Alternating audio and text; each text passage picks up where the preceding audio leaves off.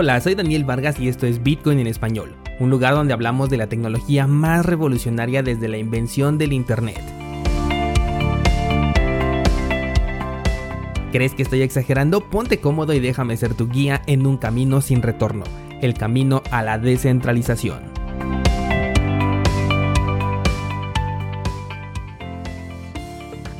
Hoy es viernes 26 de junio de 2020, día en que como ya habíamos platicado vencen los contratos de Bitcoin, y es posible que el día de hoy tengamos volatilidad en el mercado. Mi apuesta continúa siendo a la baja, pero bueno, ese soy yo contra el inestable mercado.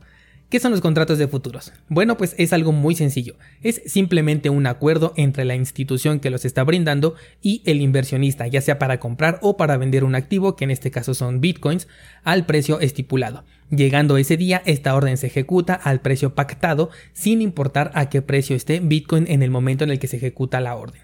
¿Quieres un ejemplo? Ahí te va. Supongamos que tú piensas que bitcoin va a subir de precio. Entonces dices, bueno, yo quiero comprar un contrato a futuro de tres meses, que son exactamente los que se están por vencer el día de hoy. Compras este contrato a futuro, y ahora, si me voy tres meses atrás, justamente el día 26 de marzo, teníamos un precio de 6.790.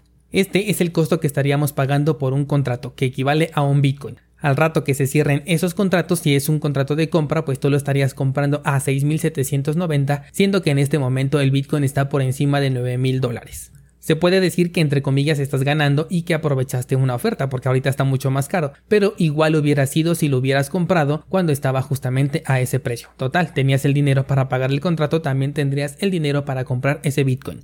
Esta desventaja sucede con Bitcoin porque, por ejemplo, como los futuros se manejan mucho en materias primas y commodities, pues sí es más rentable. Por ejemplo, con el petróleo, tú lo puedes comprar a un precio especulando que el precio va a subir posteriormente y de esta manera no tienes todos esos barriles ahí estorbándote como si los hubieras comprado en este momento ya por adelantado, sino que se te entregan tres meses después, pero el precio de tres meses antes. En el caso de Bitcoin no hay tanta ventaja porque finalmente son activos digitales, pero como te he comentado, los organismos institucionales no pueden comprar directamente en el mercado cripto, o sea, en un exchange, por lo tanto los futuros son las herramientas útiles para estos organismos.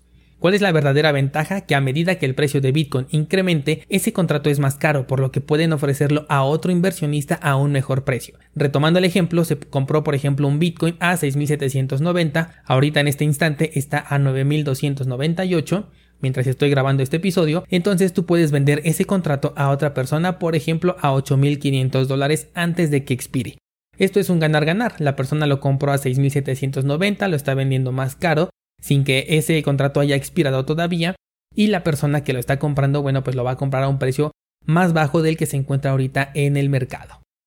Pueden ser más complejos esto, esta clase de contratos porque luego agregan límites como por ejemplo eh, cuando operas y pones un stop loss o un take profit, todos estos límites también los pueden tener dentro de los contratos, sobre todo por la gran volatilidad que tiene Bitcoin. Pero en esencia eso es lo que sucede con un contrato de futuros. Muchas veces este tipo de noticias generan un poco más de bulla de lo que realmente merecen. En algunas ocasiones el movimiento de Bitcoin el día del cierre de contratos ni siquiera se ve reflejado ya en el mercado real. Y es que recuerda que los contratos no son bitcoins reales, sino como su nombre lo dice, son contratos y futuros.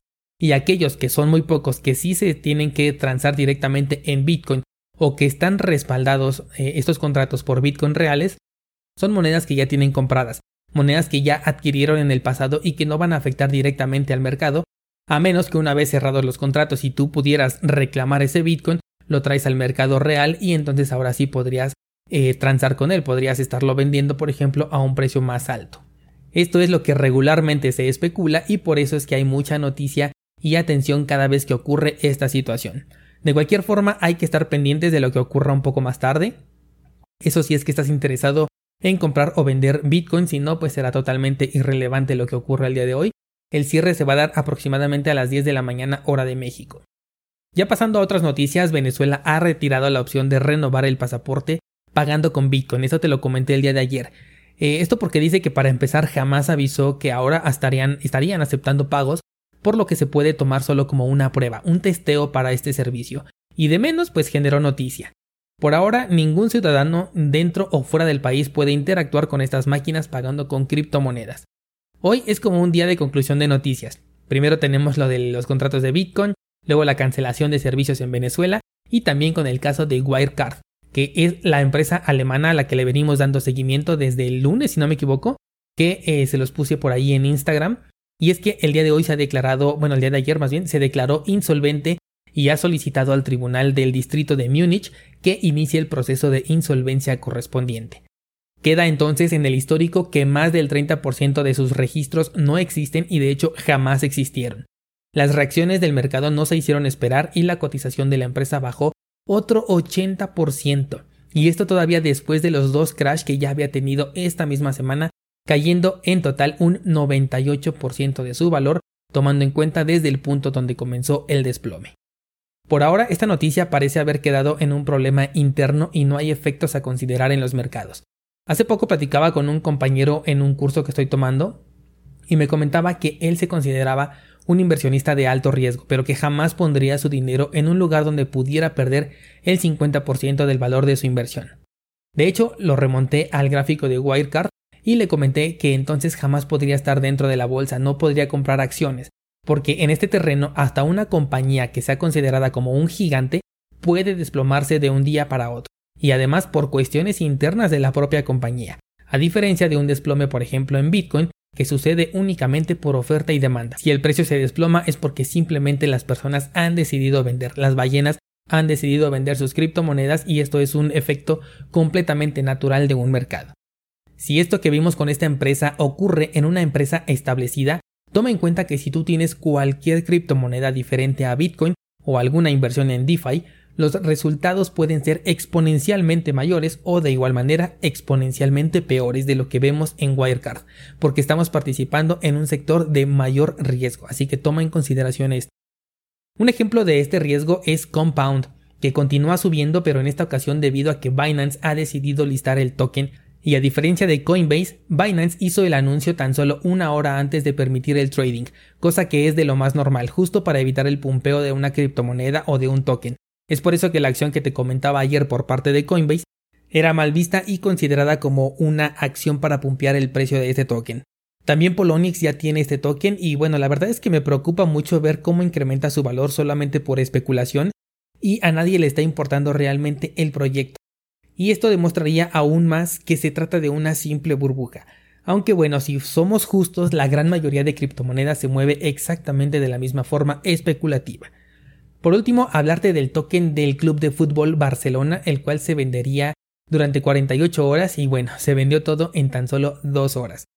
Aquí tenemos un simple caso de publicidad en donde la entrada criptográfica simplemente es inútil. No existe justificación para la existencia de un token para este tipo, pero finalmente les sirve a ellos como negocio. Lo único que con lo que no estaría de acuerdo es si empiezan a decir que ellos querían incursionar en la tecnología blockchain y por eso sacaron este token porque por un lado ni la necesitan en lo absoluto, no les beneficia en absolutamente nada y sería un vil artículo de mercadotecnia. Pero bueno, sabemos que este club puede hacer exactamente lo que quiera porque tiene bastantes aficionados alrededor del mundo que van a comprar cualquier artículo. Además para ellos sí tiene una ventaja porque seguramente a través de estos tokens van a poder tener acceso a eh, algunas ofertas exclusivas, quiero pensar, por parte del Club Barcelona o a contenido especial. Bueno, pues hasta aquí por esta semana. Te espero el día lunes de nuevo por aquí en Bitcoin en español con más información del criptomundo.